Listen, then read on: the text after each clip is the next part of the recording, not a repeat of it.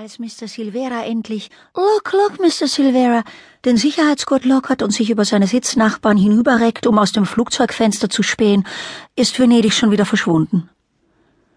Er sieht nichts als ein fernes Stück aluminiumfarbenes Meer und ein ganz nahes, massiges Aluminiumtrapez, den Flügel.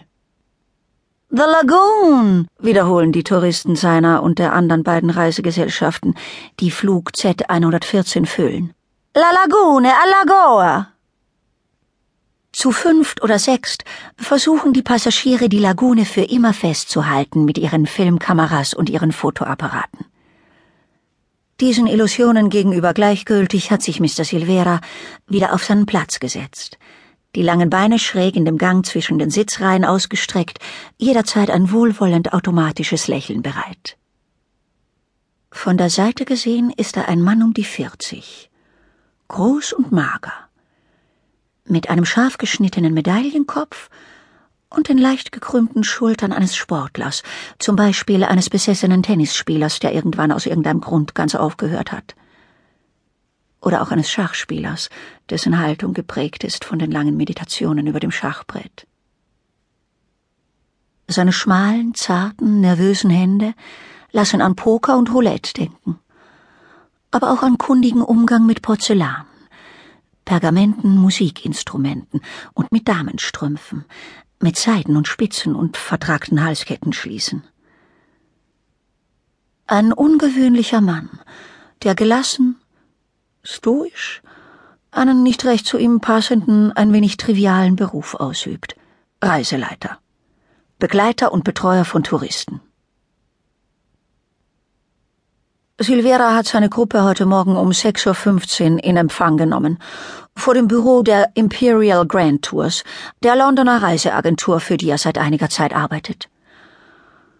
Die Busfahrt zum Flughafen Heathrow hat ihm genügt, um diese 28 Personen kennenzulernen, oder vielmehr sie in seinem beachtlichen, an blitzschnelle Klassifizierungen gewöhnten Gedächtnis einzuordnen. Es sind die üblichen Leute, die üblichen Kunden der Imperial.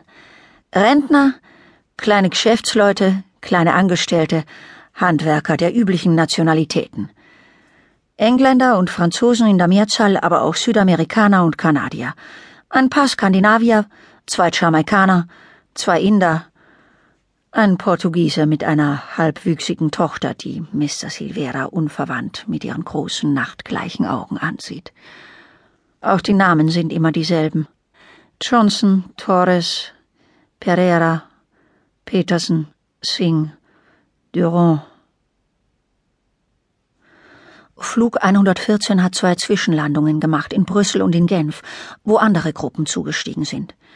In Genf sind noch drei Wartelistenpassagiere dazugekommen, deren Flüge nach Venedig und Athen ausgefallen waren. Zwei griechische Geschäftsleute und eine Italienerin, die jetzt auf gleicher Höhe mit Mr. Silvera auf der anderen Seite des Mittelgangs sitzt. Eine breithüftige Stewardess kommt hastig diesen Korridor entlang, sammelt die letzten Pappbecher ein, und Silvera zieht schnell die langen Beine zurück, lächelt ihr zu. Aber ihre verdrießliche Miene heitert sich nicht auf, sie lässt sich nicht in ihren Grübeleien über einen ungetreuen Liebhaber oder wahrscheinlicher über gewerkschaftliche Ansprüche stören. Silvera zuckt kaum merklich die Schultern, dreht sein Lächeln ein ganz klein wenig weiter, und die Italienerin auf der anderen Seite des Ganges lächelt zu ihm zurück. Vorbei die Zeiten, sagen sich ihre spöttisch amüsierten, resignierten Blicke, als die Fluggäste noch zuvorkommend behandelt wurden wie Gäste eines großen Hotels. Und andererseits, was kann man bei solchen Passagieren, bei einem Flugzeug voll derartiger Touristen auch verlangen? Es ist schon viel, dass sie sie überhaupt bis nach Venedig bringen für das bisschen, was sie gezahlt haben. Die Maschine setzt auf, bremst mit einem langen, wütenden Zischen, rollt langsam längs des Lagunenufers aus. Well, murmelt Mr. Silvera und steht auf. Well. Seine Größe scheint ihm eine unbestimmte Überlegenheit zu verleihen. Im Widerspruch zu dem äußerst abgetragenen Tweedjackett, zu den kleinen Brandlöchern vorn auf dem Regenmantel, den er jetzt anzieht. Well, seufzt Mr. Silvera und holt seine Tasche herunter. Er bemerkt, dass auch seine italienische Nachbarin versucht, da oben an ein Köfferchen heranzukommen.